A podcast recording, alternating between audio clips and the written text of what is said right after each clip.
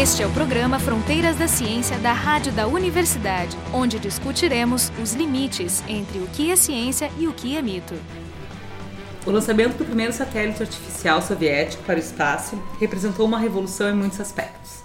Entre esses aspectos revolucionários, os americanos deram conta da necessidade de atrair pessoas para fazer física, porque eles estavam com medo de perder a corrida espacial. Era, portanto, necessário construir as bases teóricas para esse ensino. Isso ficou conhecido como o efeito Sputnik, que então começa, digamos, deslancha na década de 50 pesquisa e ensino de física e em outras áreas da ciência. Para conversar sobre esse tema, nós convidamos a Fernanda Osterman, professora do Instituto de Física da URGS, e para conversar com ela sou eu, Carolina Brito, Jefferson Arenzon e Marco de Arte, todos do Instituto de Física da URGS. Fernanda, conta para nós então o que, que foi esse, esse efeito Sputnik. Uhum. Bom, então, é, aquela literatura tenta estabelecer né, um momento, uma origem para a área de pesquisa e ensino de física, ou como se chama hoje, pesquisa em educação e ciências, né, uh, localizando esse momento em que a educação científica se torna um objeto político. O efeito Sputnik é justamente esse momento em que os americanos, era a Guerra Fria, após guerra, né? Vivíamos então esse período dessa desse conflito entre soviéticos e americanos e os americanos imaginavam que estariam mesmo perdendo a corrida espacial. Então, com isso, eles investiram milhões e milhões de dólares em grandes projetos curriculares que envolveram produção de material didático, treinamento de professores. Foi um projeto que atraiu, inclusive, prêmios Nobel de Física nesses projetos para elaborar os para elaborar, né? Eles imaginavam que os grandes especialistas mas enfim, foi importante para a área, porque ali então surgiram os primeiros grupos de educação em ciências, né? tanto na Europa quanto nos Estados Unidos. Então, por isso que há esse marco. E quase que simultaneamente, em 60 ou 61, os primeiros grupos de ensino de, fi, de pesquisa e ensino de física na USP e na URGS, né? A gente, quando está aqui na URGS, fala que foi, o nosso foi o primeiro, mas o, o, pessoal lá da USP sempre gosta de dizer que eles foram pioneiros, né? O, o efeito Sputnik foi, foi, foi importado pelo Brasil ou a gente tinha os nossos próprios problemas estratégicos?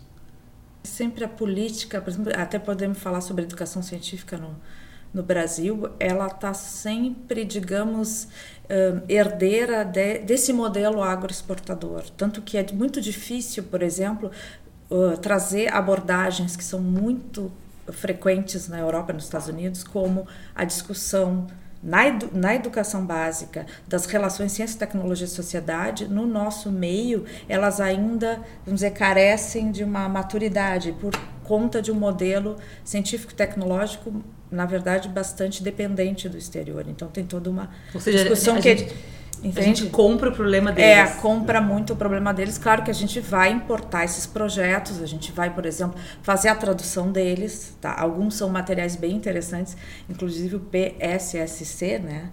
Physical Science uh, Study Committee.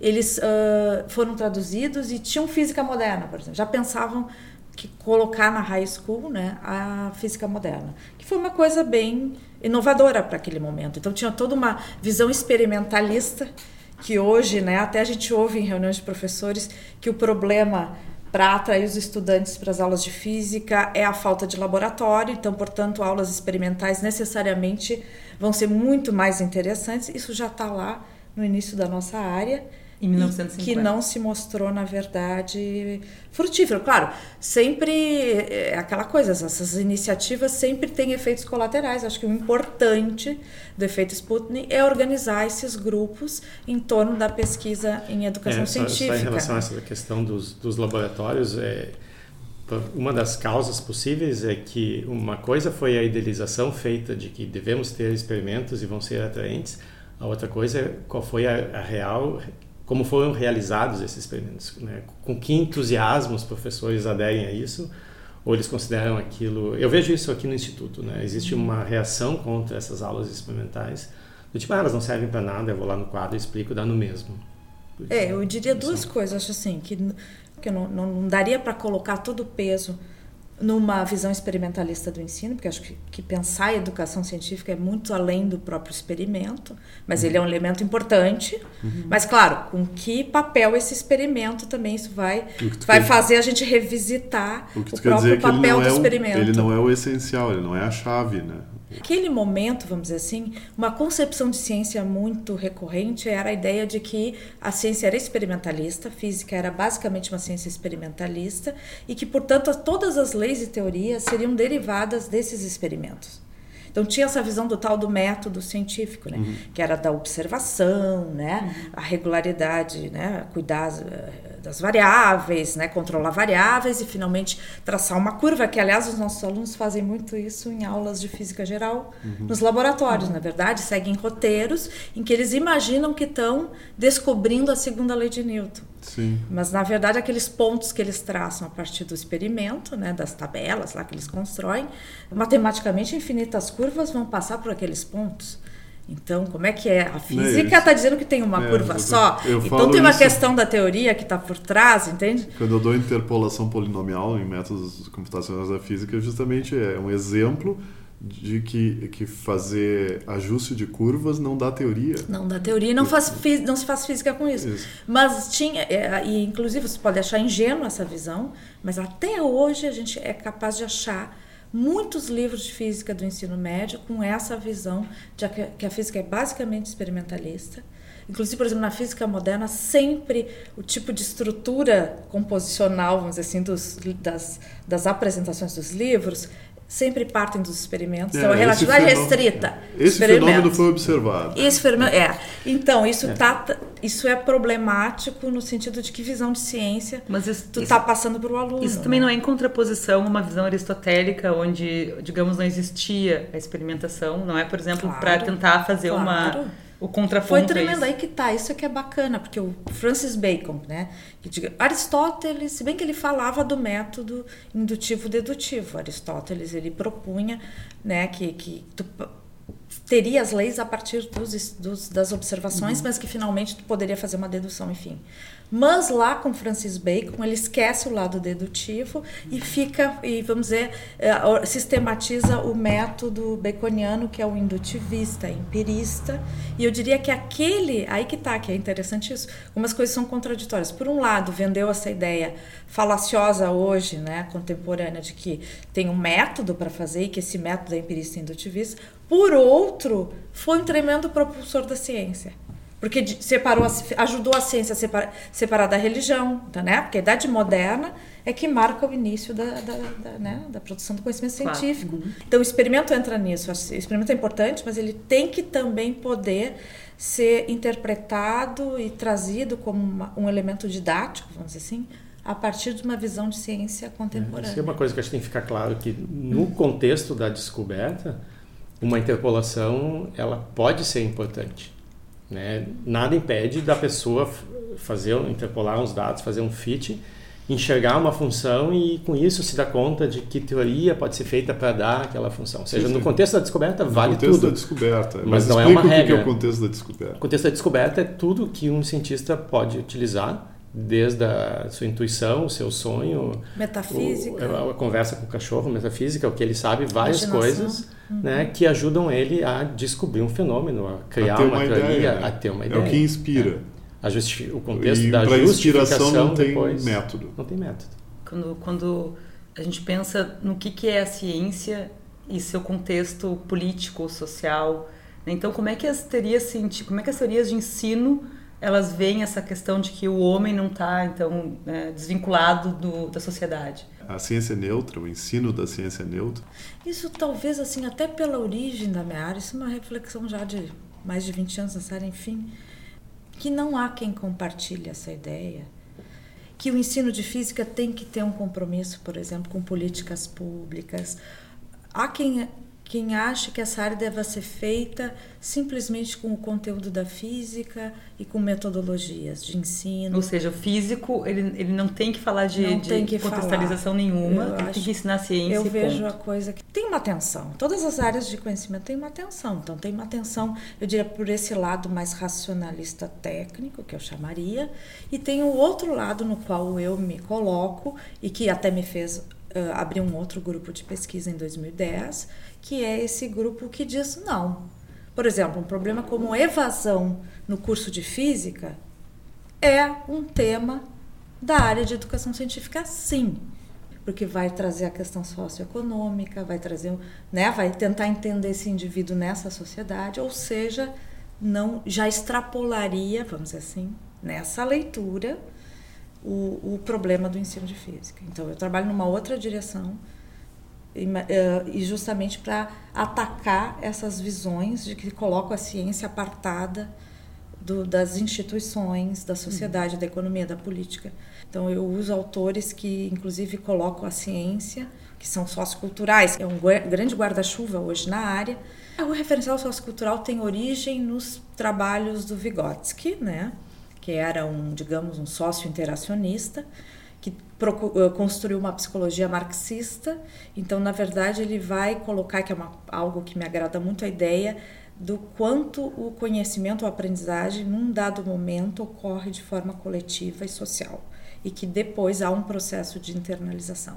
Então, a, a ideia dos pares, a ideia do modelo como o professor como modelo forte é, é importante nesse referencial. Então, a origem está ali Vygotsky trabalhou na virada do século XIX para o XX, teve uma morte precoce, enfim, mas deixou todos os seus discípulos na União Soviética. E aí, hoje em dia, nós encontramos neo-vigotskianos que buscam em outras teorias também, vamos dizer, levar adiante esse trabalho do Vygotsky. Né? Então, por exemplo, eu classificaria um cara como Bourdieu, Uhum. um sócio é, cultural, por exemplo, uhum. um epistemólogo como Bruno Latour também, Claro que tem gente que continuou a discussão dele, inclusive trazendo a questão do indivíduo, né? não, não tentando reduzir, vamos dizer, o entendimento de certas trajetórias acadêmicas por uma macro-sociologia, mas que também teria, teriam características do indivíduo, enfim. Mas o Bourdieu nos mostrou de uma forma muito simples que, de algum jeito, essa escola é reprodutora das desigualdades sociais. Isso é uma coisa tremenda.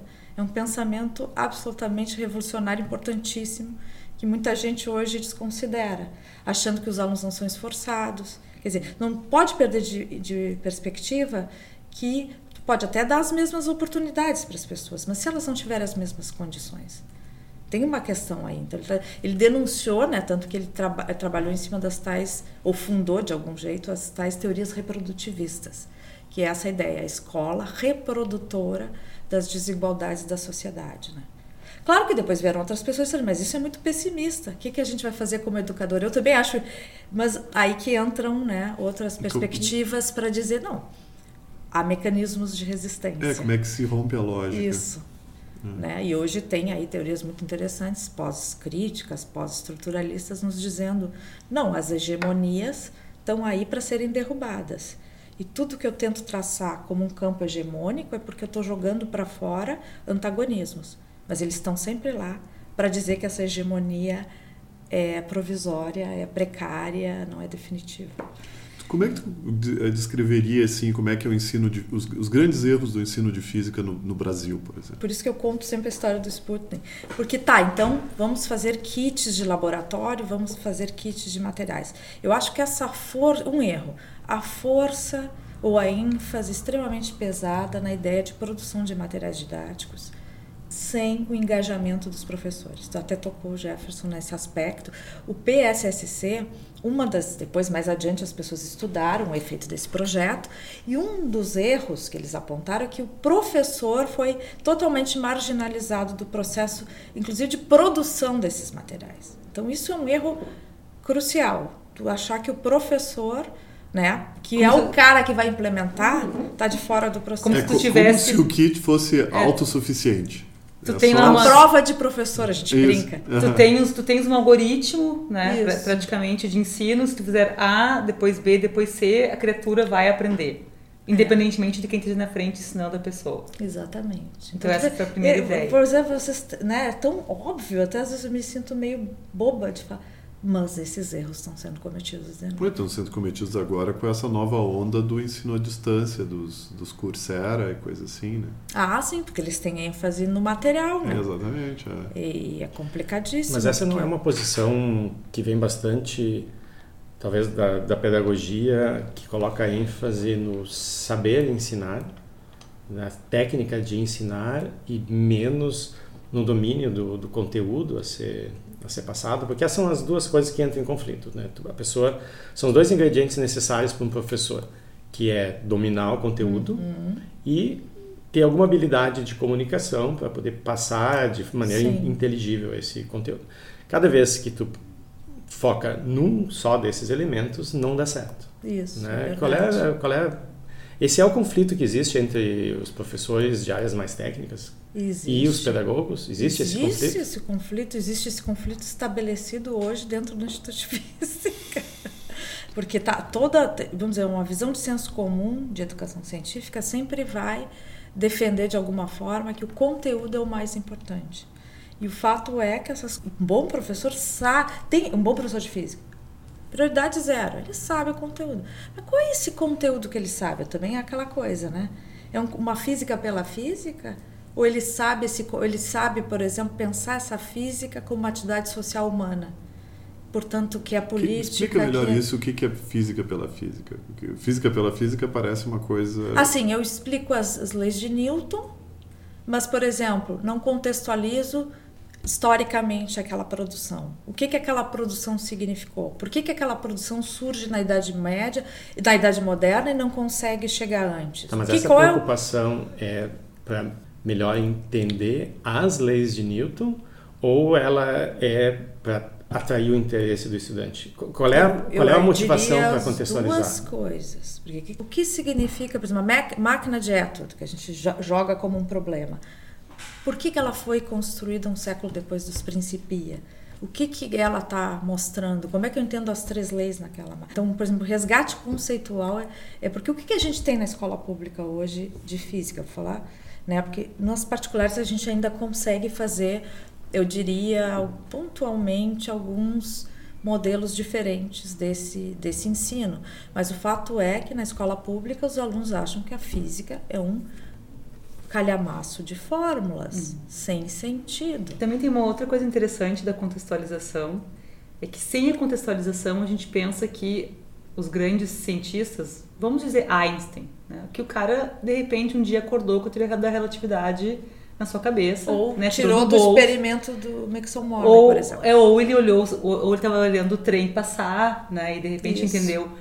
E na verdade tem todo um arsenal, né? Tem todo um, uma, um momento da época, um sobre ombros de gigantes, né?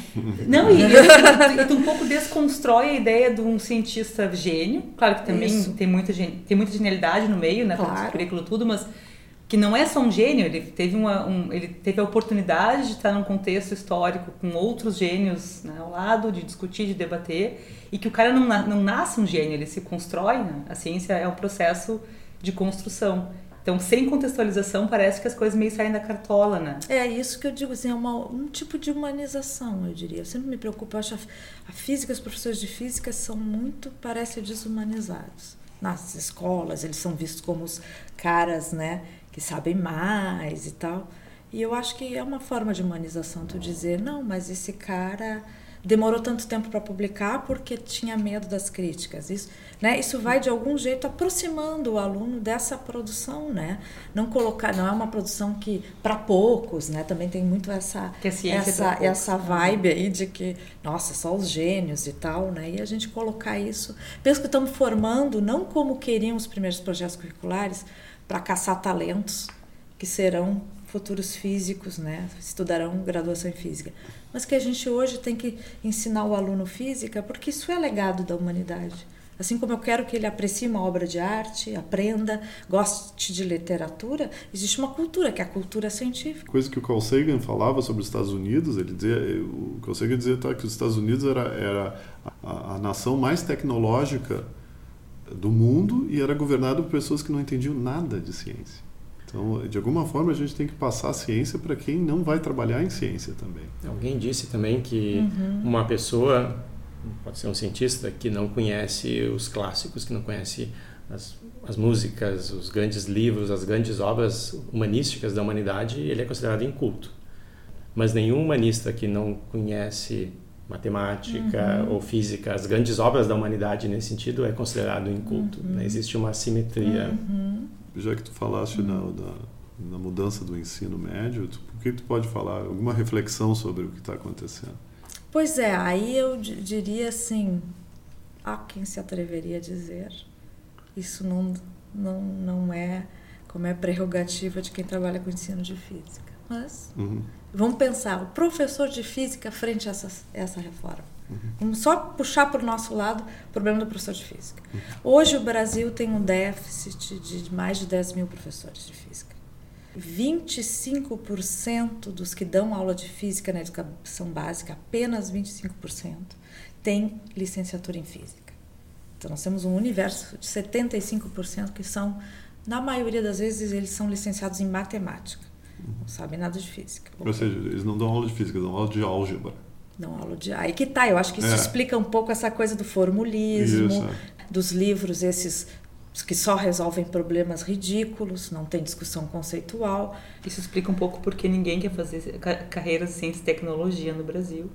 Parece que essa reforma vem para tapar esse buraco. Mas tapar do jeito errado. Do, né? Exato, porque já que eu não tenho essa figura do professor de física, eu acho que a, o mais nefasto vai ser para a escola pública. Porque a escola particular vai ter dinheiro suficiente para oferecer, por exemplo, as cinco áreas do conhecimento. Um vamos resumir o que é a reforma né, que, que está sendo proposta, só para. É, resumindo. A ideia é aumentar bastante as horas do, do ensino médio, né? Para fazer o tal do turno do, da educação integral. Né? O fato é que, uma vez que essa educação integral de três anos, a ideia da reforma é que metade, vamos dizer que sejam três anos, tá? Um ano e meio, os alunos vão ter aulas de todas as disciplinas, né? Ao longo de todo o tempo, matemática e inglês é garantido, tá? É, português. Português, português e matemática. Uhum. Na outra metade é o que eles chamam da flexibilidade, que eles vendem como agora o aluno vai, que nem o americano. Uma vai, especialização, né? Vai poder estudar o que ele gosta. Os alunos estão comprando um pouco essa ideia. Mas o fato é que são cinco áreas, né? Porque as quatro aquelas do Enem clássicas, né?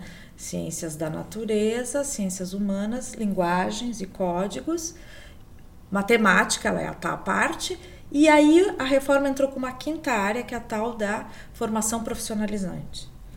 Que é, né, justamente, e a gente já viveu isso. É, exatamente, eu conheço Na essa 64, história. Eu, eu fiz um ensino médio de que eu tinha um profissionalizante, mas felizmente fiz numa escola particular que eles burlaram e a gente não tinha aquilo, dava mais aula de física, de química, laboratório, enfim. Mas a escola pública, olhem bem, não tem professor de física. E ela não vai poder contratar, certo? E o, e o importante é que nessa quinta área não precisa ser formado, basta ter notório saber. Isso, então, notório para saber. Essas duas coisas que me, exato, incomodam muito e que afetam diretamente o professor de física. Ou seja, a questão é, faltam professores de física e ao invés de tu estimular a criação, a formação Exato. de professores, é o contrário, é, vão deixar então qualquer um dar. Há quem diga que é mais para as áreas profissionalizantes, para poder legalizar situações do sistema S, né? O sistema S tem muitas que é os sistemas esses profissionalizantes, Senai, Isso. Senac. Tem muito assim engenheiro que não tem licenciatura, está dando aula lá, então seria uma forma de deixar esse cara, vamos dizer, oficial, né? Mas para física, quem garante que um engenheiro é, até estou dando um bom exemplo. Sim, a gente não está dizendo que várias das pessoas que dão aula sem serem físicos não sejam competentes claro. e não dominem aquele conteúdo. Mas o problema é que isso seja uma regra, que isso seja uma lei, né? que isso desestimule a existência dos das cursos de licenciatura. Isso é um esvaziamento pesado dos cursos de Já são extremamente esvaziados, com evasões. Que, eu né, tive um aluno que estudou o problema da evasão, a gente se apavorou quando a gente descobriu que, são, que a evasão é de 75%. Quer Tanto deixa, bacharel. Quer deixar o curso no deixar meio. Deixar o curso. Inclusive, ele estudou em que momento isso acontece. Né? E vocês estudaram o que, que acontece com o profissional depois de formado? Porque deve ter também a evasão da carreira, né? Que seria não, ele... a pessoa formada não, não acabar. Não, não aí que tá. Ele tem um resultado muito resumido. Um dos resultados dele, em 2014, ele ganhou o prêmio da melhor tese da área de ensino, o Paulo Lima. Né? Paulo Lima. Então, ele usou Bourdieu, no, né, a primeira parte do trabalho dele, ele fez uma análise ampla de sobrevivência e descobriu assim qual a relação entre o desempenho do estudante, tá? Uma coisa muito grosseira assim para e o perfil socioeconômico dele. cursos de licenciatura, de fato, o perfil do aluno é de sócio. Baixo poder aquisitivo. Baixo poder aquisitivo. Até pela sabe. competição, né? Porque são, são, em geral, são carreiras que não têm de muita baixa competição. competição, isso. Há também alunos classe média, que tem um nível socioeconômico maior. O que, que ele descobriu? Que o aluno que é mais carente, de classe né, menos favorecida, ele evade por dificuldades realmente cognitivas, vamos dizer assim. Né, cognitivo não é um bom nome. Uhum. Veio de uma escola precária. Uhum. E encontrou aqui um professor que uhum. saiu rachando de cima. Né? Por isso que a gente está trazendo a ideia da introdução à física na licenciatura, para tentar, de alguma forma, sanar algumas deficiências. E evadiu. O cara que tem a chance, porque até vende né, um meio social melhor, poder ir adiante, ele evade, mas evade para seguir carreiras mais prestigiosas. Uhum. E outro resultado impressionante: quem é o sobrevivente? O autodidata. Ou seja, é aquela criança, criança que já não, não é mais criança, mas que em algum momento da sua formação aprendeu a estudar. Ou seja, se independe dos professores que ele, que ele tem. É, Ou seja, a gente está justificando que os professores sejam aquelas pessoas de notório ou saber. Por outro, essa é uma leitura, eu faria uma outra leitura. Que história é essa? Então o professor está. É um curso à prova de professor? Tem alguma coisa errada. Eu acho que isso é um mecanismo de sobrevivência que eles criaram. Porque esse curso não podia fazer isso. Falei... A gente está falando das reformas, né? Ah, pois é a, a, ideia que é vendida é que o, vai haver uma flexibilidade onde o aluno escolherá o que ele quer fazer, mas na escola pública raramente ele vai ter a escolha, porque o, a escola Exato. só vai poder dar uma possibilidade. Oferecer uma outra coisa. Ou e ele troca de escola. diga que só vai oferecer o profissional. Já vi pessoas que estudaram a fundo a reforma e que estão à frente, né, de vai ser é, isso. Com relação que era o que era a escola pública na ditadura militar, se não para o pobre profissionalizante. Para o rico, propedêutico. Se justifica esse tipo de projeto que dá escolha, que dá liberdade, se pensando nessa situação ideal, onde todos os colégios são bons, todos os colégios Esse têm é condições, têm também. professores. Nossa realidade não é essa, Mas não vai pensa ser. assim, eles estão pensando para o ensino médio. Agora imagine o que, que aconteceu com esses alunos dessa educação pública de nível fundamental cada vez mais precária. Como é que eles vão chegar no primeiro ano? Com que, com que background vão fazer essa escolha? Isso é falacioso, né? Por isso que é perigoso. Então, pra, e para a física acabou. Agora a classe média que consegue botar seus filhos na particular vão passar ilesos, como aconteceu lá na 6592, na ditadura militar. Para finalizar, eu queria fazer uma, uma pergunta, né? já que a física não é imparcial, né? como a gente estava comentando anteriormente.